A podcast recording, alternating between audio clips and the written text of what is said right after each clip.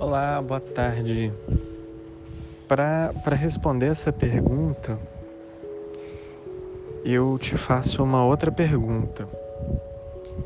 O que você tem feito para aumentar a sua frequência e o nível vibracional de todas as suas ações, de todas as suas atitudes e se perceber merecedor de toda a prosperidade e abundância que é disponível para você, como é para todos? De que forma está sendo a sua frequência para que você atraia o que você deseja de forma natural.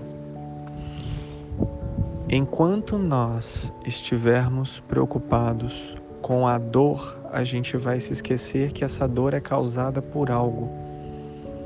E esse algo é a raiz de todo o processo autodestrutivo do próprio ser humano que leva ele ao sofrimento.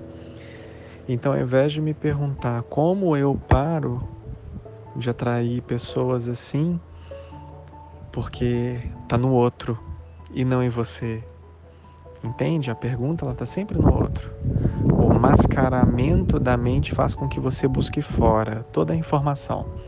Só que na realidade é aonde está a falta do meu comprometimento com a minha prosperidade com a minha abundância, para que eu me torne merecedor e frequenciar essa paz, esse amor, essa abundância, essa prosperidade, para que a frequência gêmea, essa frequência irmã, essa frequência afim de tudo que eu espero venha até mim de forma natural. Namastê.